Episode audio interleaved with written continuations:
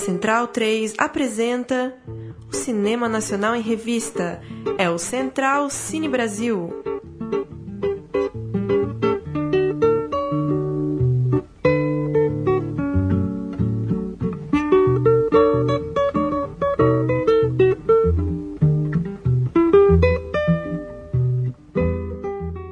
Alô, amigo ouvinte da Rádio Central 3, está começando mais um Central Cine Brasil, edição 77, 77 edição do programa que fala de cinema nacional. Eu sou Lucas Borges.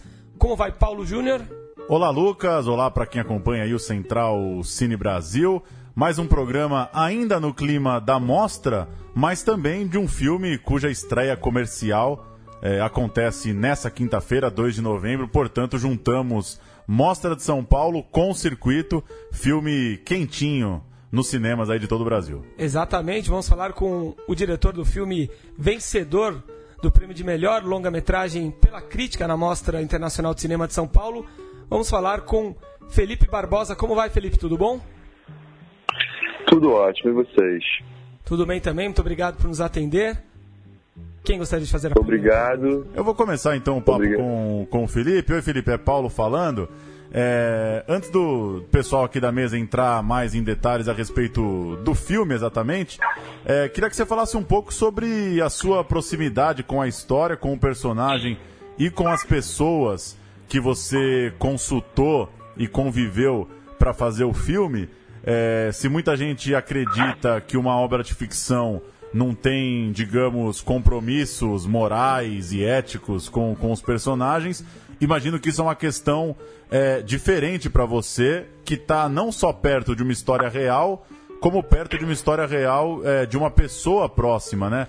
Como que foi isso? Como fazer essas, essas, é, essa, como colocar essa relação dentro de um roteiro e na hora de dirigir, juntando não só uma história real com uma pessoa é, que você foi próximo. E o filme, desculpa interromper, é tão cultuado e tem sido tão falado que a gente esqueceu de falar o nome dele, né? Gabriel e a Montanha. Pois é. É o filme sobre o qual a gente vai falar. Boa. Então, é, eu, sinceramente, eu nunca tive um problema ético com essa com esse dispositivo, né, com essa proposta de fazer o filme é, dessa maneira, com as pessoas verdadeiras que conheceram Gabriel.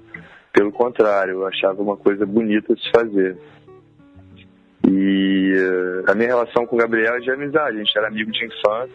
É, nós nos conhecemos, nos conhecemos desde os 7 anos de idade, estudamos juntos no Colégio São Bento até os 17, no meu caso 18. E depois a gente começou é, a estudar economia na PUC na mesma época. Eu fui para os Estados Unidos fazer cinema. E aí quando eu voltei, isso foi em 2000. É, eu tinha quase 20 anos. Quando voltei em 2008, o Gabriel tinha acabado de partir para essa viagem ao redor do mundo, que duraria um ano. E nos desencontramos, né? Enfim, e o resto é história, né?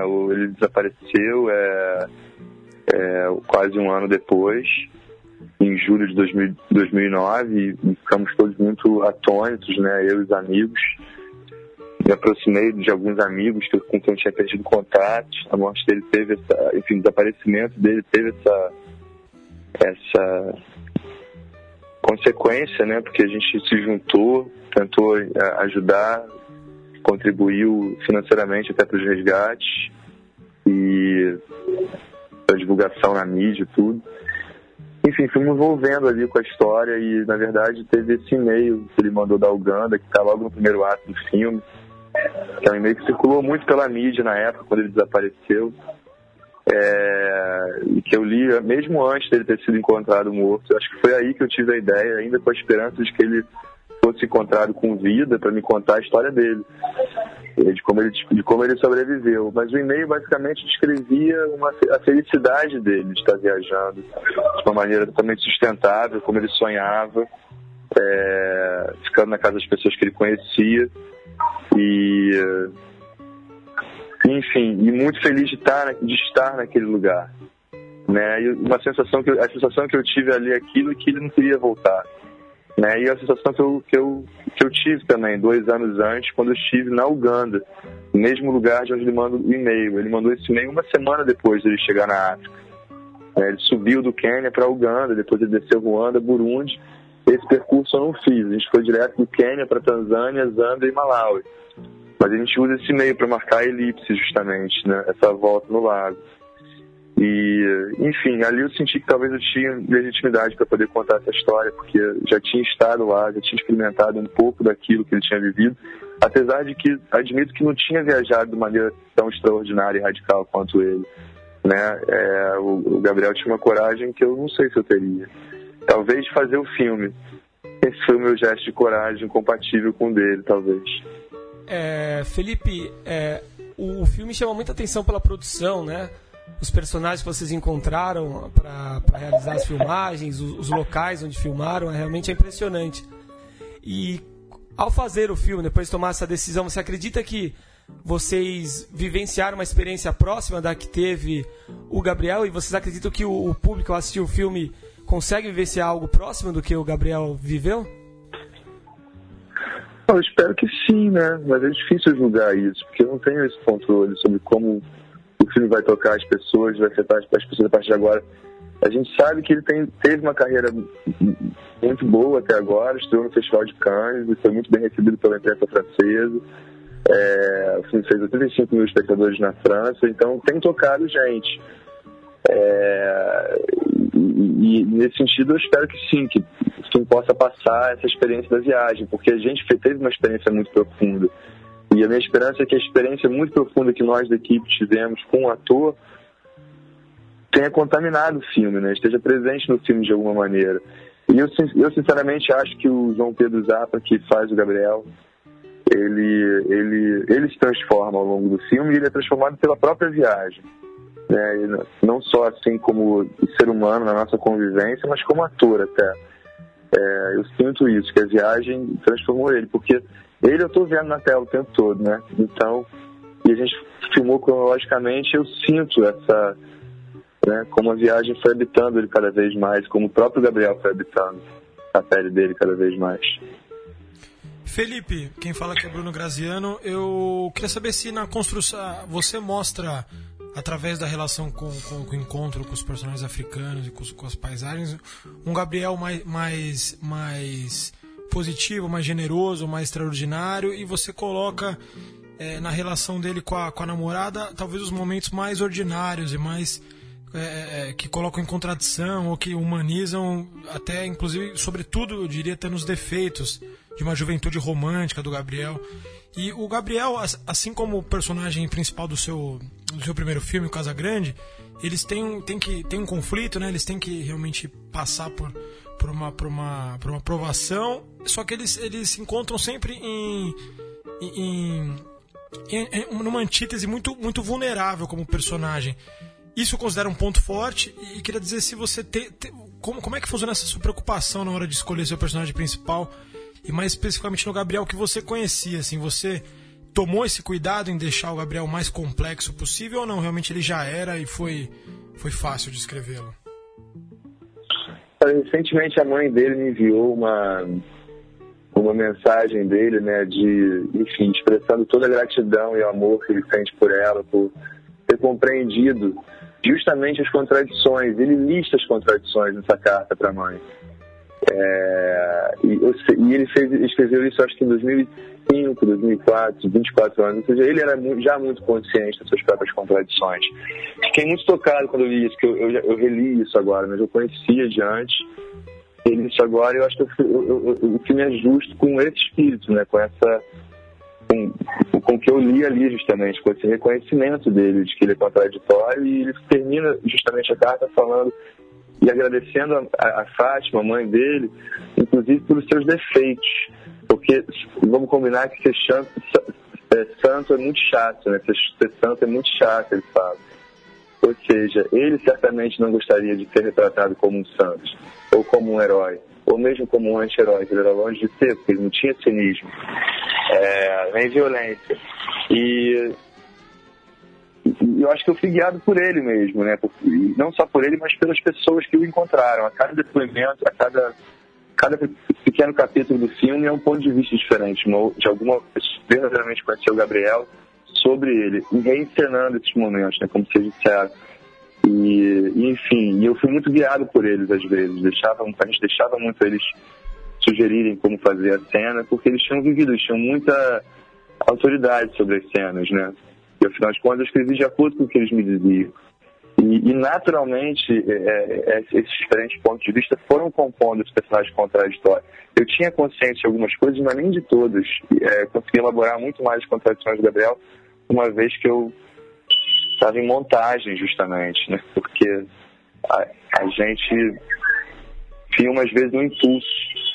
É, mas é isso que me atrai nele. Eu acho que, na verdade, está tá presente todos os meus personagens. Essas contradições que me tornam tão humano que, que, que amplificam as nossas próprias contradições, nos oferecem um espelho. É, é, que às vezes é muito duro de olhar, né? Porque é muito exagerado, justamente. Mas ele nos faz compreender que a gente tem isso tudo dentro da gente também, que nós somos múltiplos, temos, conjugamos qualidades que não são necessariamente excludentes, como no caso dele, essa ingenuidade e, e que vocês falaram, mencionaram, com uma, uma certa arrogância, né? A simplicidade também, características que estão nele, que você não tem como negar, mas ele também pode ser tão egoísta quanto generoso, enfim. Coisas que eu já disse muito, inclusive. É, o que eu nunca disse pra, é, em entrevista foi a coisa da carta da mãe. É, eu estou dizendo para vocês hoje que eu reli ontem isso. É, Felipe, Bruno Dias falando.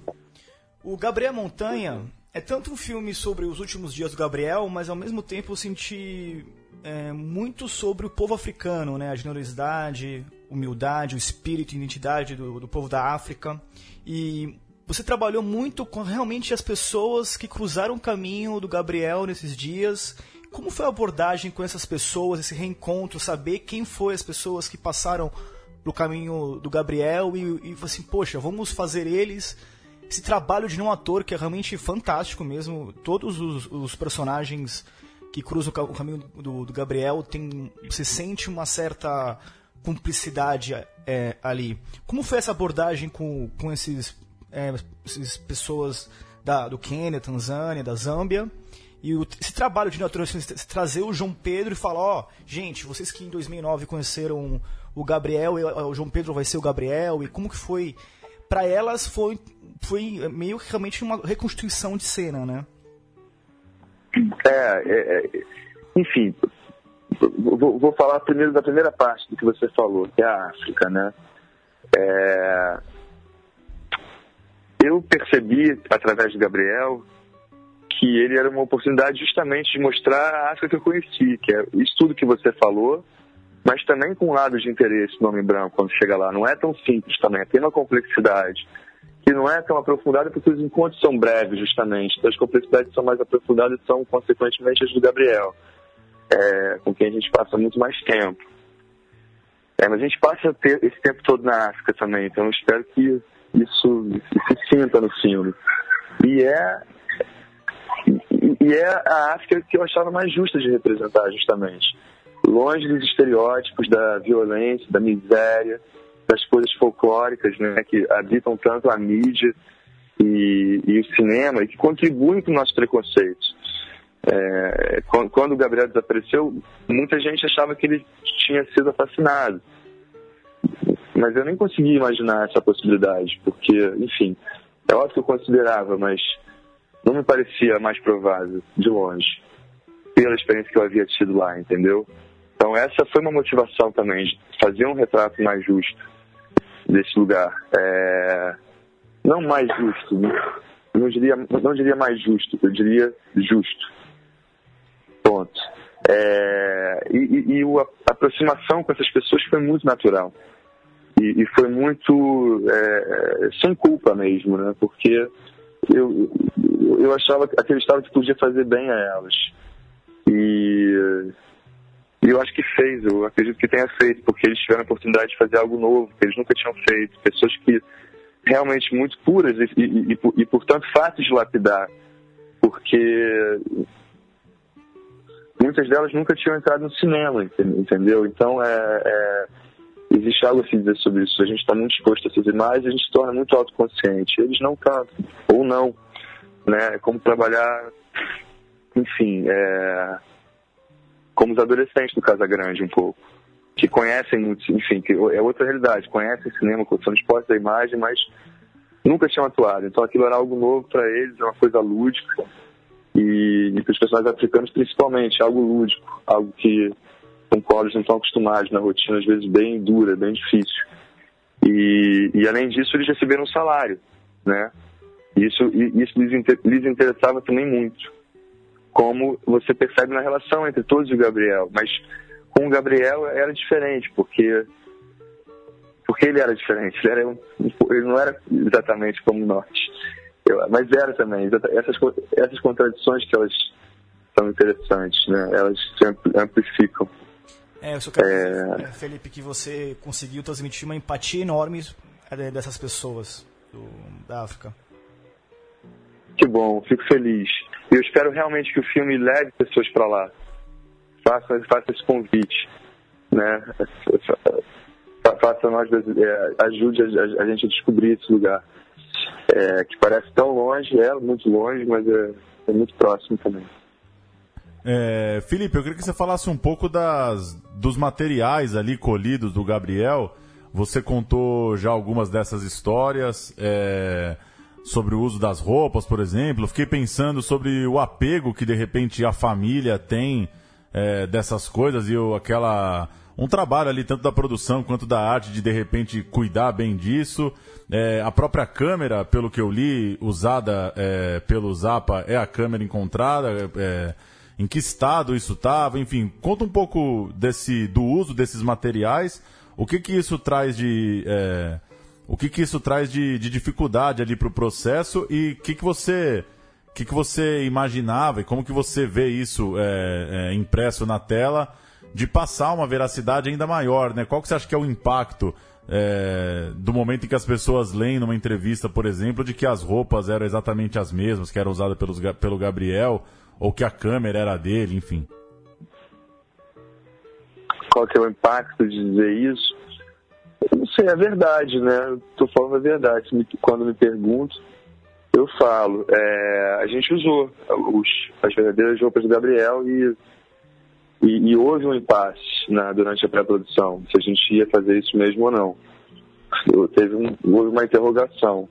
É, e aí eu consultei a Fátima e ela me falou que ela adoraria que isso acontecesse, porque ela tinha guardado as roupas por sete anos, enfim, era melhor que ela tivesse um uso. E, e ela se sentia honrada se fossem as, as, próprias peças que a gente conseguiu recuperar em bom estado, justamente, do filho. Nem tudo estava em bom estado, nem tudo poderia ser reutilizado. Algumas coisas sumiram também, ficaram para lá, pouco para trás. É...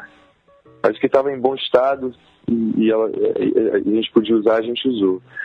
E eu acho que em relação ao apego da família com esses objetos e peças, é, eu acho que o, o, filme ele fala também muito dessa jornada de desapego do Gabriel, né?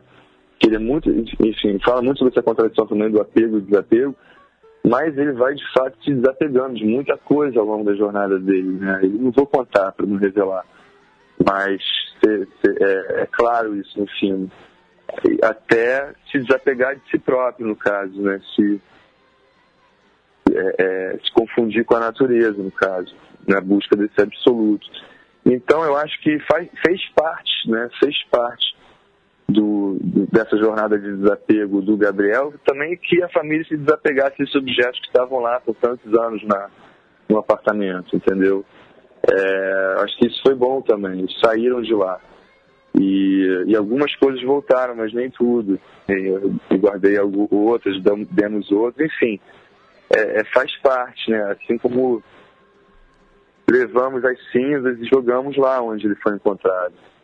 E nesse lugar onde ele foi encontrado, a gente tinha, enfim, tem essa história que eu já contei algumas vezes da luva, que a gente, a gente, a gente não o corpo, o corpo foi encontrado com uma luva das duas apenas.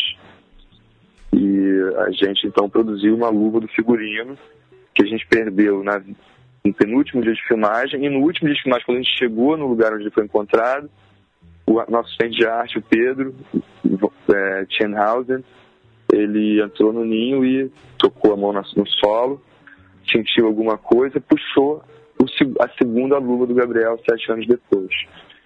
Enfim, e é, é uma história muito bonita que não está no filme, é claro, mas que é, construiu o filme, de uma certa maneira. E foi o último dia, foi o último momento, e foi muito simbólico, a gente ficou muito emocionado. Eu não tenho nenhum problema em compartilhar essas histórias. É, mas eu fiquei um pouco intrigado com a sua pergunta sobre o, o impacto que eu acho que isso, quando eu falo sobre isso causa nas pessoas que leem. É, Felipe, gostaria de, de, falar sobre uma questão mais fria aqui, sobre números. É, Gabriel e a Montanha foi um filme muito premiado na Europa, né? Ganhou prêmio em Bucareste, foi premiado na Semana da Crítica em Cannes. E você falou que o filme foi assistido por 85 mil pessoas ao longo de mais ou menos seis semanas, né? Na França. Ao longo de, é, eu diria mais 7 ou 8, 83 mil, para E foi exibido em quantas salas, mais ou menos? Ele abriu com 70 salas, mas ao longo da carreira deve ter sido exibido em mais 200, porque inclui aí as salas pequenas né, do interior da, do país que passam sessões semanais às vezes. Ao mesmo tempo, aqui no Brasil, a gente, ao falar de, de filmes que, é, que eram bastante esperados, como o filme da minha vida, teve 295 mil espectadores, Bingo, 244 mil, como Nossos Pais, 197 mil espectadores, a gente fala com um tom de decepção, assim, como se merecesse mais público, né? A gente se ressente um pouco por mais pessoas não estarem assistindo, né? Enquanto seu filme na, na França teve mais público que o filme do, do Felipe Garrel, por exemplo, né? Acho que você chegou a citar em entrevistas. Isso. Será que a gente não está esperando demais, talvez, de alguns filmes que são mais nichados mesmo aqui no Brasil e que são mais específicos para um público? Talvez essa, essa comparação é, nos, nos mostre isso, que esses filmes têm, têm, têm sim um público razoável para o que eles propõem? Difícil responder essa pergunta, né? É difícil. Não sei. É pensar. Dá um segundo. ok. Mais sua visão do mercado brasileiro como público e como realizador? É, porque de fato é uma discussão aqui, né? Se faz muitos, muitos cada vez mais filmes de grande, de grande qualidade, né? Filmes nacionais e na nosso, ao nosso ver não chegam ao público. E aí você apresenta esses números pra gente e talvez seja de se pensar um pouco, né? Será que a nossa análise sobre a distribuição, enfim, sobre o alcance dos filmes nacionais não está um pouco equivocada, então, né?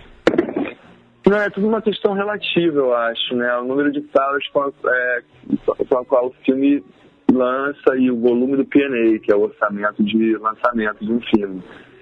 Então, no caso, o caso que vocês citaram, foram interpretados como decepção, talvez em função da quantidade de, de dinheiro investido no lançamento e da quantidade Sim. de salas com que o filme abriu. Sim. Mas o lançamento do Gabriel, ele, ele na França, né, é, sabendo dos números que foram utilizados no lançamento, do orçamento e tal, é, eu sei que eles recuperaram, que o distribuidor francês recuperou o investimento deles. Eles tinham que fazer 60 mil para recuperar, ou seja, eles fizeram um, algum lucro ainda. É, que, que é tudo deles, porque foi uma coprodução francesa, né? Então, a França é deles, o Brasil é, é da parte brasileira, da, da, da, dos produtores brasileiros. TV Zero, Gamarose, Canal Brasil. É... São esses, de fundo tutorial, né, no caso. É... Mas eu acho que, enfim, é... eu celebrei muito esse número na França, porque é um filme brasileiro lá, né? Sim. Que é muito raro. É... E eu acho que se o filme chegar aqui no número semelhante, ao que fez, que fez na França. A gente pode até passar, de repente, vamos ver, estamos torcendo. Eu já vou considerar um, um, um, sucesso, porque eu sei qual é o nosso orçamento de lançamentos. É, e se a gente fizer é, o que a gente fez na França, a gente está bem também. Então é tudo uma questão de, de, de proporcionalidade. Você não pode falar de decepção em termos absolutos, porque, nossa, se o Gabriel faz 200 mil, 180 mil, é, é um resultado incrível esses números absolutos que você citou. E eu tenho quase certeza, você citou é, Filho da Minha Vida, né, como Nossos Pais. Como Nossos Pais foi um sucesso de público, eu acho. Eu acho que não, não, ele cumpriu muito bem o que, o que, o que ele propunha, sabe? É, eu, tenho, eu tenho quase certeza que todo mundo ali ficou muito feliz. É um, foi um bom número é, para o que eles esperavam. Talvez os outros que lançaram em muitos, muito mais salas, talvez não tenha sido tão bom, mas eu ainda assim acho números muito expressivos. É, que, que mostram que, tá, que alguma coisa está mudando, porque antes não se falava desse público, né? De, de, tem, tem, muito tempo que não se fala desse público, de 150 mil a 300 mil. Os filmes geralmente ficavam abaixo dos 40 mil, abaixo dos 30 às vezes, ou acima de 500, 1 milhão. A gente estava com falta desse público, justamente, desse público entre os dois, que não tinha. Enfim, o, o, o caso clássico que a gente cita é o do Cinema Pinas Urubus, né? do Marcelo Gomes, que fez 200 mil e, e que não, ficou um tempo sem ter essa, mas mais uma essa, essa lacuna preenchida. Mas mais uma vez, tudo depende da, do volume do lançamento, do quanto foi investido, de quantas cópias. E aproveitando, qual foi o orçamento também de, de Gabriel Montanha? Então, Gabriel e a Montanha, acreditem se quiser, foi filmado com 1 milhão e 800 reais. 1, 1 milhão e 800 mil reais. Foi o orçamento de produção nosso. A gente filmou com isso mas a gente tinha um total de orçamento que. Que? Não, pois não, pode continuar. Não, pode continuar.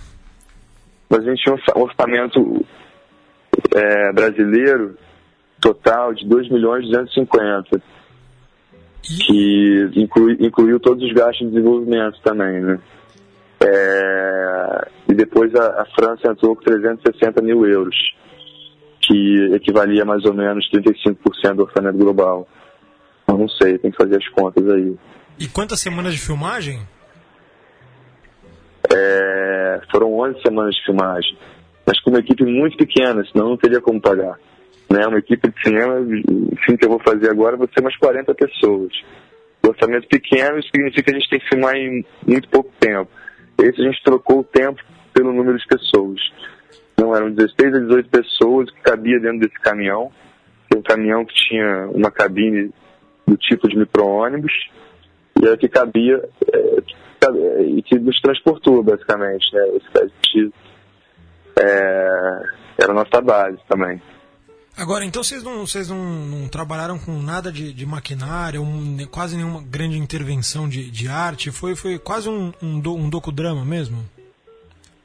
Mas teve, né? Porque a gente teve uma diretora de arte, Ana Paula Cardoso, super presente, que fez bastante interferência para trazer algumas informações de 2009 para a tela, né, porque a gente filmou em 2016 é, candidatos campanha, de campanha política, por exemplo, daquela época, coisas do tipo, mas muito mais do que isso, dressou é, alguns sets, porque alguns sets não, não, existiam mais, como a casa do Alex Alembe, congolês do início, ele não está morando mais ali, mas a gente filmou ali, no lugar onde ele estava morando quando ele conheceu o Gabriel. E não tinha nada, não tinha uma casa ali, então a Ana montou, entendeu?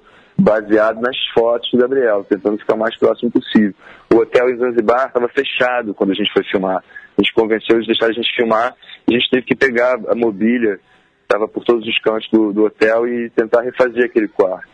Então teve um trabalho de arte, teve um trabalho de figurino, né, que foi é, é, que às vezes acontecia lá mesmo, né? Antes, dias antes a gente filmar as cenas com os pessoas que a gente encontrava, figurino Gabriel e, e, e Cris foram praticamente, saíram praticamente prontos do Brasil, com algumas adições lá que a gente já estava planejando e rolaram, né, de compras que eles queriam fazer, enfim. É, camisa, que Gabriel o João Pedro escolheu, a gente estava previsto isso já. E e que mais? Maquinárias, falando de maquinárias. A gente tinha um maquinista, Israel Bastos, que, que é um montanhista, era montanhista, ele já foi guia de montanha, inclusive na Concagua. Era a única pessoa da equipe com uma experiência em montanha forte, realmente. E, e ele foi também o eletricista, né? Porque a gente não tinha um eletricista. Então, na verdade, a gente filmou muito, muito, muito no tripé, são poucas sequências de câmera na mão. É, que eles têm que dar o suporte para o Sotero, o, diretor de fotografia. Mas as cenas de maquinário é, é, a gente teve, mas muito pouco. Por exemplo, ali no aeroporto tem uma grua quando ele sobe na escada para dar um se despedir dela. A gente usou essa grua uma outra vez, mas acabou cortando naquela festa que ele dança. Acabei cortando o plano da grua ali. Mas a gente tinha uma, uma, uma grua de mochila, né, que ele botava numa mochilinha e a gente chegou a subir o Mulange com ela porque a gente pensava em utilizá-la para o plano de abertura do sino. Aí, como não sobrou tempo, a gente só tinha 20 minutos para fazer aquela última cena da filmagem, que é a primeira cena do filme. É, a gente acabou optando por ficar com o tripé e a pan, que é o que a gente vinha usando o filme inteiro de todo jeito. Então, é, mas além disso, a gente tinha uns trilhos assim pequenos e fizemos alguns movimentos de câmera de trilho, né? Ali, por exemplo, quando ele na feira Maasai, quando ele, ele experimenta a sandália, a câmera abre ali é um trilhozinho. Tinha umas coisas, e tinha luz, umas três cabeças de luz que a gente usou e que era ele o responsável também. Então, como era pouca gente, a gente precisava de mais tempo, né? Então a gente filmava umas duas cenas por dia no máximo, como quando normalmente se filmam cinco às vezes. Um filme de, desse orçamento e que se filma em quatro semanas, por exemplo. Três, quatro semanas. Aí filmaria cinco, seis cenas por dia às vezes. Lá a gente filmava duas por dia com o tempo, porque tinha menos gente. E foi ótimo, assim, porque criou uma coisa mais íntima, né? Mais próxima das pessoas, porque como não estão acostumados com, com, a coisa do cinema, é, muita gente também é, é, complica, né? Quanto mais gente acaba dificultando um pouco aquela realidade de imprimir. E encaminhando para o fim já, Felipe, uma curiosidade, é, eu acho que o sucesso de Gabriel Montanha vai fazer com que as pessoas corram atrás dos seus filmes anteriores, né? O, o seu primeiro longa foi, foi Casa Grande, que, que é uma história um pouco biográfica, né? Retrata ali estudantes justamente do Colégio São Bento, onde você conheceu o Gabriel. E aí a curiosidade, o Gabriel está retratado entre alguns daqueles garotos é, de Casa Grande? Boa pergunta, cara. Deve estar, tá, mas eu não saberia dizer porque aqueles quatro ali, né, principais do Casa Grande, são misturas de muita gente. Né? Um, tem um que tem o nome de um, mas tem as características de um outro. Eu fiz mesmo uma, uma, um melange. Mas eu vejo o Gabiruba, né, como a gente, como a gente sempre chamava ele, Gabiruba, eu vejo o Gabiruba no Vitor, no Vitor, que é o pianista, uhum. né, porque o Vitor, ele, ele, ele, é, ele tem essa qualidade que o Gabiruba tinha, de ser mais tímido, mais observador, mais contido. É muito surpreendente encontrar esse Gabriel dessa viagem que, que é muito mais ativo e participativo, com fome de vida, com pressa de viver, como se ele soubesse que a vida dele tinha uma certa hora marcada, né? É, mas eu, eu, vi, eu vejo um pouco naquele personagem que é o personagem do Catulé, é, do Casagrande, talvez Gabriel, mais, mais observador, sem necessidade de, de se colocar tanto, sabe? Ele era um cara muito. uma excelente escuta, né? E muito, e muito gentil sempre, muito sorridente, gentil. E às vezes tinha essa coisa de se irritar, de se impacientar, mas ele era sobretudo, ele parecia ser uma pessoa muito paciente, sempre, né? Sim. E uma última da minha parte, essa sua promissora carreira, né? 37 anos, dois filmes bastante premiados já. É, o que a gente pode esperar desse seu próximo projeto? O que você, que você já pode contar sobre esse projeto no qual você está trabalhando agora? Então, é o Domingo, que é o roteiro do Lucas Paraíso, está se tornando um parceiro meu de trabalho, depois escreveu o Gabriel, né? Comigo e, e é muito baseado nas memórias dele de infância, né? Então, é, que, memórias de infância dele em Pelotas, no Rio Grande do Sul. O filme se passa numa espécie de charqueada ali em Pelotas. É, churrasco de uma família da burguesia decadente de Pelotas, enquanto o Lula está tomando posse, no dia 1 de janeiro de 2003 e máscaras vão cair. Bacana. É bem interessante e, e, tem um quê de comédia social. Tô, a gente está trabalhando agora, vai começar a filmar em. Te digo exatamente, 13 dias. Dentro de 13 dias eu começo a filmar. Então imagina como eu tô. Bacana, aguardamos ansiosamente. Valeu Muito e... obrigado, viu? E parabéns. parabéns. parabéns pelo prêmio agora da mostra. A gente vai falar no próximo bloco de mostra e já adiantamos. Prêmio da crítica foi para Gabriel Montanha, melhor filme brasileiro, né? Olha, gente, muito obrigado, é, sobretudo por, pelo, pela atenção aí, por conhecer meu trabalho. Fico muito tocado com isso, de, de verdade. Obrigadão. Valeu, Felipe. Um abraço. Valeu, Felipe. Obrigado, Felipe. Tudo de bom aí. Boa noite. Tchau, tchau.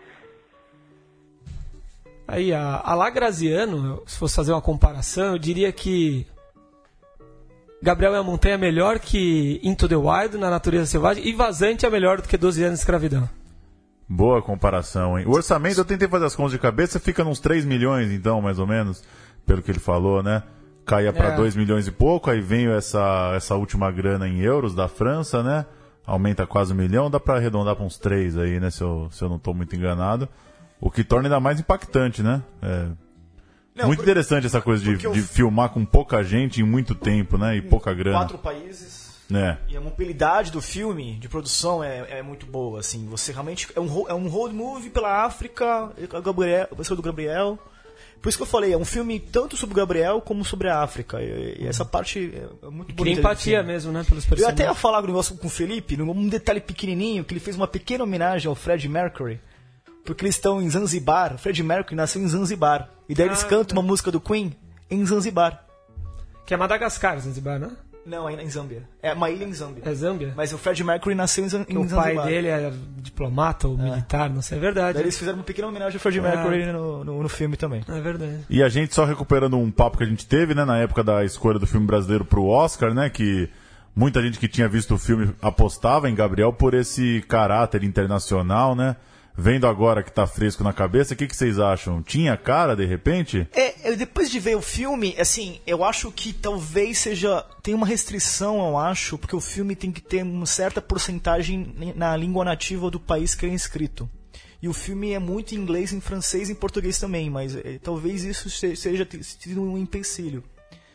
Sim. Tec- técnico, né? Mas o filme é um filme de portas abertas pro mundo, assim. É, a gente discutiu tanto, né? O, era, acho que a discussão era em torno de filme da minha vida, como Nossos Pais e Bingo, né? Na, na época da escolha. Os três cogitáveis. Os É, três e hoje, sendo mais falados. é, na minha opinião, Vazante e Gabriel Montanha são filmes melhores e com mais potencial pra ganhar um Oscar, assim. E desculpa, Zanzibar fica na Tanzânia.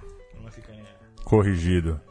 É isso, então. Mas é vamos- isso mesmo, é melhor que na natureza selvagem e é isso mesmo. É. Eu achava, pelas comparações com Natureza Selvagem, antes de assistir, né, é um problema também de ficar É melhor no sentido que a história da, da feitura Mas do filme é, é extraordinária. É, então, é o que eu ia assim. falar. Eu achava que Gabriel ia ter um tom mais épico, tipo Natureza Selvagem, né? Daqueles planos gigantescos, né? Daquela.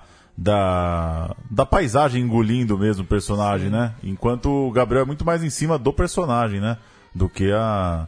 Até que pela a- produção, pelas dificuldades de produção, acho, né, que o filme é... E pela decisão, talvez, de fotografia, assim, né? Também, Não tenta tanto criar. é, Não sei, eu tive essa impressão, O né? Que Natureza eu... Selvagem ele é mais fantasia. Fantasia no, no gênero, no gênero, é, estético. É, Que o é cenário te aquela engole o tempo re- inteiro. redescoberta da América, tudo. E é um americano querendo redescobrir o próprio país e identidade. É, é um pouco mais ficção do que o próprio Gabriel, que é bem realista. É, não, tá com falando, certeza.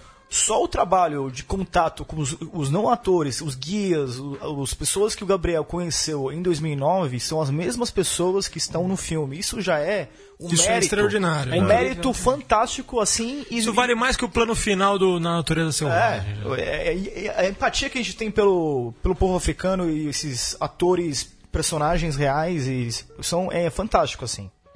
Pra passar por- pelos outros brasileiros premiados aí na mostra, que terminou nessa semana e agora tem repescagem até o dia 8, o prêmio Petrobras, que é júri, né? Melhor ficção brasileira para Os Teus Olhos, de Carolina Jabor. O DOC brasileiro foi para Em Nome da América, do Fernando Veller. O público escolheu Legalize Já, do Johnny Araújo e Gustavo Bonafé, filme Baita escolha do público. filme sobre a formação do Planet Ramp, né? O, o Marcelo D2 e o Skank. E o melhor doc brasileiro foi para Tudo é Projeto. Joana Mendes da Rocha e Patrícia Rubano. Outra grande escolha do público. Não vi, já gostei do filme. Filha do Homem? A É, Joana Mendes da Rocha. Homem. Só pode ser, né? Vi o trailer, Paulão? interessante. Grande pensador aí, moderno. Prêmio da Crítica. Melhor filme brasileiro para Gabriel e a Montanha, do Felipe Barbosa, como já dissemos. É, tem o prêmio Abracine também, que foi para Yon Lu, que é do Inky Montanari. É, amostra aí, mais uma. Vocês viram mais alguma coisa aí? Queria só fazer um, um adendo à Abracine que tô zerando aí a, a lista de melhores, fi- 100 melhores filmes que eles fizeram e é excelente lista, hein? Excelente. Ah, só faltava também, né? Não, indico, realmente a Só lista completinha. a essa altura da vida, vir falar que a lista é ruim também. Ontem assisti eh, o grande momento, Roberto Santos, filme de 56, excelente aí. Melhor que Vitória de Sica. Que coisa. hein? Viram mais alguma coisa aí? Eu assisti o filme do Torquato Neto, gostei bastante. É, Ele eu gostaria de ter ser, assistido esse documentário. né? vai ser homenageado agora na, na balada literária, vai ter uma sessão no Cine Sesc, talvez, e um debate com o Tom Zé depois, né? Mais um dos tropicalistas aí, o documentário bem, bem redondinho, 80 e poucos minutos. Dá pra sacar ali a- o, o Torquato e as, as grandes figuras aí falando, né? Caetano, é, Gil. morreu cedo, pouco explorado, né? Pela- 28 para 29 anos, né? Se suicidou. Sim. É, temos os números aqui também, uma atualização ao final de outubro. É, dois destaques de filmes que ainda estão em cartaz. O Como Se Tornar o Pior Aluno da Escola bateu 400 mil. Estava em 292 salas no final de semana, o terceiro final de semana em cartaz. Polícia Federal, que é o segundo filme brasileiro mais visto do ano, bateu 1,3 milhão. Estava em 55 cinemas nesse seu oitavo final de semana em cartaz. Já está diminuindo bem as salas, claro. É, o segundo lugar só está atrás de Minha Mãe é uma Peça, 9.3. É, e os filmes como o Lucas citou. Filme da Minha Vida, 295 mil. Bingo, 244 mil. Como Nossos Pais, 197 mil. E destacar um documentário, Divinas Divas, 33 mil. O que, que vocês acharam da, da fala do Felipe? É, gostaria de saber sobre a Graziano, né? essa essa esse, esse- talvez esse nicho né de filmes premiados na faixa dos 300 mil e da expectativa dele né de, de fato é, ele botou uma régua ali de 150 200 mil ele já ficaria uma bastante boa satisfeito comparação, que é, as sessões que vocês- foram ver no Gabriel, eu fui ver uma sessão da 1 e meia da tarde tinha mais ou menos, vai, umas 20 pessoas. Isso é bastante para uma 1 e meia da tarde. é hoje era feriado também A que eu né? vi com o Bruno Graziano agora, 3 e meia no Belas Artes, tinha um pouco menos, eu acho, ou 20. É. quase, Metade da é, sala? É, por aí. Um, pouco, É. um terço da sala. É, por aí. Mas pelo número de salas que ele citou na França e pelo tempo, que, você acha que é válida essa comparação com, com Ah. Nossos Pais, Filme da Minha Vida, Bingo? A visão dele de, de, de encontrar, de otimizar e de valorizar um público alternativo ali entre o, o 100, 50 200. mil e o 500 mil, vamos dizer assim, de realmente ah, nessa lista dá, dá para se ver, né? Menos Um milhões, meio termo, né? Mas mais filmes médios próximos aos 150 mil. Eu acho que é válido é, é, valorizar realmente é, um- essa meta de 100 mil para um filme que, que, que ainda é tido como filme de arte. Só que eu acho que as contas não batem, porque os investimentos para distribuição ainda são muito altos em relação ao número de, de- de espectadores que atinge. A- a- a- o valor de produção dos filmes ainda é muito alto, que não, não- não se paga com essas contas. Além do investimento de, de, de, de PA, lá de, de- de- que, que a conta entre o que foi investido o que foi de- o que teve de retorno imediato, é, não bate ainda. E aí e o preço do ingresso também não, não, não- não- proporciona uma, uma maior é, diversidade de público, então você gasta muito para pouca gente rica ver. A conta é essa, assim, não tem. Se você, tirando os circuitos é, alternativos como a Specine ou exibições e mostras. é, E, uma, e umas três, quatro cidades, né? Vamos falar a verdade. E Quantas e- capitais e- têm acesso de verdade a circuito e- e o Rio, São alternativo? Paulo, e só Belo nas Horizonte, capitais. É. E aí, Cineclube, que aí já atinge realmente uma parcela muito ínfima, mas ínfima. Agora não dá para se comemorar, se fossem 100 mil, você, um investimento pequeno e 100 mil que, que realmente explodir, de público que se explodisse de forma orgânica, e a gente. Se o cinema brasileiro tivesse sido estivesse, se- estivesse sendo comentado no bar, qualquer número importava, mas não está. A grande questão é, não está sendo comentado no bar. É, não são filmes populares, né? Né, Mas falam sobre não. nós, né? Não, mas é incrível. porque, E isso assim, não eu- são populares no, no, no- assim, na, na síntese popular do cinema popular, que é feito realmente com, com, com- do começo ao fim pensando em ser popular. Agora são histórias bem contadas que dialogam. A gente está vivendo uma fase que está mais difícil ver um filme tosco do que um filme bom. Sim.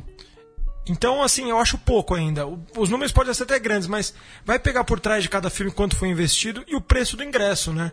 Enquanto não, bara- Enquanto não, não se mudar para baratear o preço do ingresso, nada vai acontecer. E outra coisa que me parece pouco também é a supervalorização da crítica, né? Porque fica todo mundo falando do bingo, né? E se faz uma reunião na Cinemateca para escolher um filme e 244 mil não é nada, né? Assim, eu acho que é, tamanho do é, Brasil. Quanto foi é investido? pro tamanho que no- se fala, né? Nossa, né? É, é, no sentido de tem uma disparidade muito grande entre a reverberação da crítica, né? Que são todos os sites falando, e o Daniel, e o cara era montador dos grandes filmes, e o filme vai lá, e o cara faz a Via Cruz em todos os programas não, da noite. E, e 250 e mil não é nada, teve né? Apoio 0,1% da população. Pô, todos os é youtubers ninguém, né? fizeram vídeo crítica, teve entrevista pra youtuber em Junket, tipo assim, eu fiquei até surpreso e contente vendo que o filme da minha vida fez mais público que o Bingo. Que o bingo. Pois é. Porque o Bingo, se, se, o, se o preço do ingresso fosse 5 reais, o bingo poderia chegar a um milhão. E o bingo é mais popular. Porque o bingo é popular, popular é assunto de televisão. É. Sim, sim.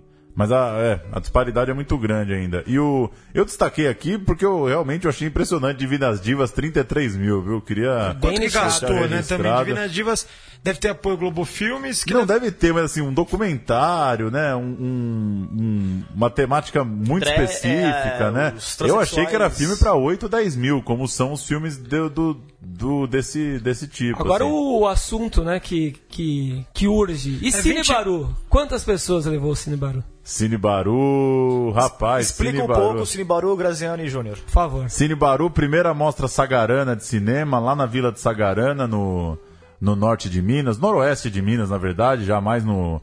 Já mais próximo de Brasília. Organizado por você?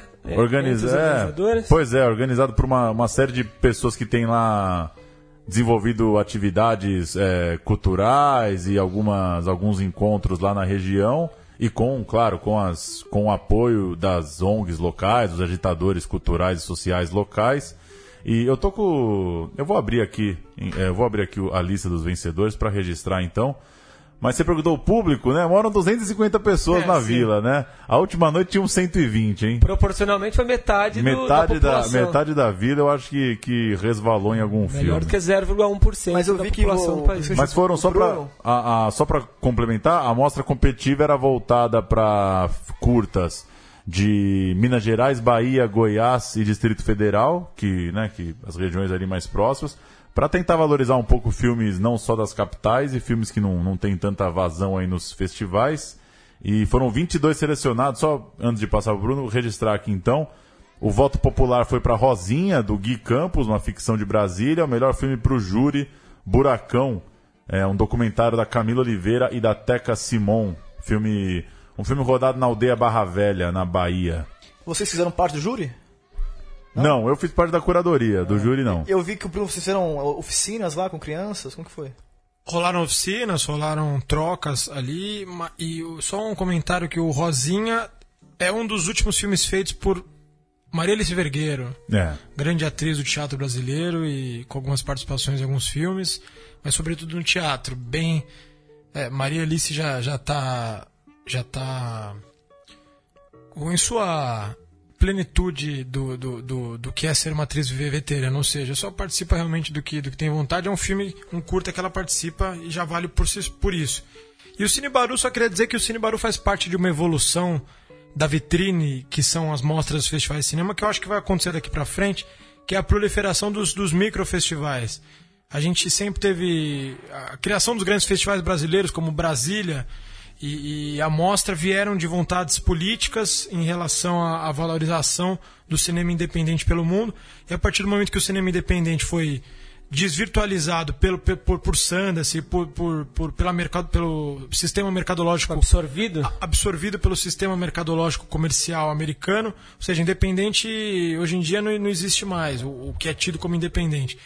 E aí vieram, aí vieram o quê? Depois, nos anos 90, com, a, com, com o retorno da, da, da movimentação cinematográfica brasileira, vieram os médios festivais, com apoios estatais e tal. Festivais que. que, que, que Tiradentes. não, não tinham a função, não tem a função necessariamente de lançar filmes inéditos, mas tinha a função de levar a cultura para o local. Para alguns locais. Agora tem a, a função dos microfestivais que é levar realmente cinema pela primeira vez para algum canto pra do Brasil. Não, não tem cinema. Para criar um, ajudar a criar um olhar e levar e, e, fazer esse intercâmbio cultural. Acho que que já já está rolando, já existem algumas dezenas de festivais do tipo que estão na sua no máximo na sua quinta edição e o Cineberu chega aí em 2017 para para chegar nesse time que eu acho que tem que se proliferar, que é, você pode daqui uns 10, 20 anos eu acho que você a gente pode eh, ter no Brasil um circuito de festivais de cinema que se você quiser parar a sua vida um ano e vi viajar o Brasil o ano inteiro em festivais de cinema, você consegue.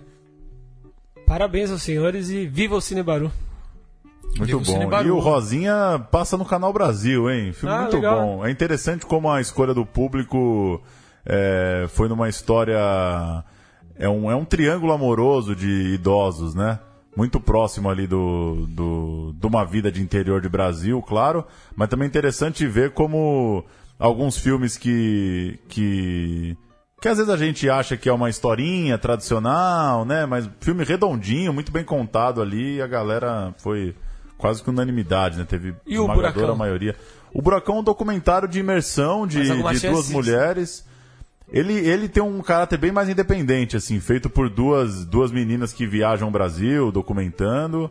É, não tem esse apelo comercial, né? Com certeza não. Mas alguma chance de ser assistido em breve? Pelo, pelo... Eu acho que pode ser que ele já está na internet, sim. Pode ser que ele já está. É uma, é uma, uma galera mais de cineclube que viaja aí filmando e exibindo. E rodou bastante também aí na, no contexto indígena e tal. É isso aí, ano que é, vem tem mais. Baru foi a síntese do que é realmente a formação do olhar, porque você pega um júri especializado, que também tinha pessoas de lá, né? Pessoas. Eh, o júri mesclou pessoas de lá com, com pessoas de fora com, com, com relação com o cinema. Escolheram realmente um filme mais brisa, mais sensorial, que, que, que valorizaram inclusive o tipo de feitura do filme que sabiam mais ou menos como foi feito o filme, e o público escolheu uma novelinha clássica, atores, historinha, começo, meio e fim. Porque é a primeira vez mesmo. Cama, peito, velho sem camisa, historinha mais íntima. O que né? tô acostumado a ver no dia a dia. É, Cada um com seu valor. É isso então, senhores. Eu queria mandar um abraço pro nosso, um. pro nosso Gabriel, Newton Léo Boca. em algum lugar do mundo está ouvindo esse programa. Já participou desse programa, inclusive. E um abraço para Pedro Botton, né, que teve aqui semana também, passada, também. né? Obrigado, Pedro Botton. Teve aí. É isso então. Para semana que vem já temos convidado marcado, hein? O, o, Juliano, né? De Cartas para um Ladrão de Livros, filme que está aí na mostra também. Vem para sua terceira participação, hein? Já é um habitué. Terceira já? O habitué. Jean Willis, Amianto e agora Olha Cartas para um Ladrão de Livros. É o grande. Eu gostaria de mandar um abraço é, bastante efusivo na memória de Lima Barreto, cineasta, autor de diretor de O Cangaceiro, que junto com Humberto Mauro criou a estética cinematográfica brasileira muito antes de existir o cinema novo e morreu pobre, esquecido. Tomara que aconteceu com você, Lima, não aconteça com mais nenhum. Que isso. É hein? isso aí. Valeu, até semana que vem. Até.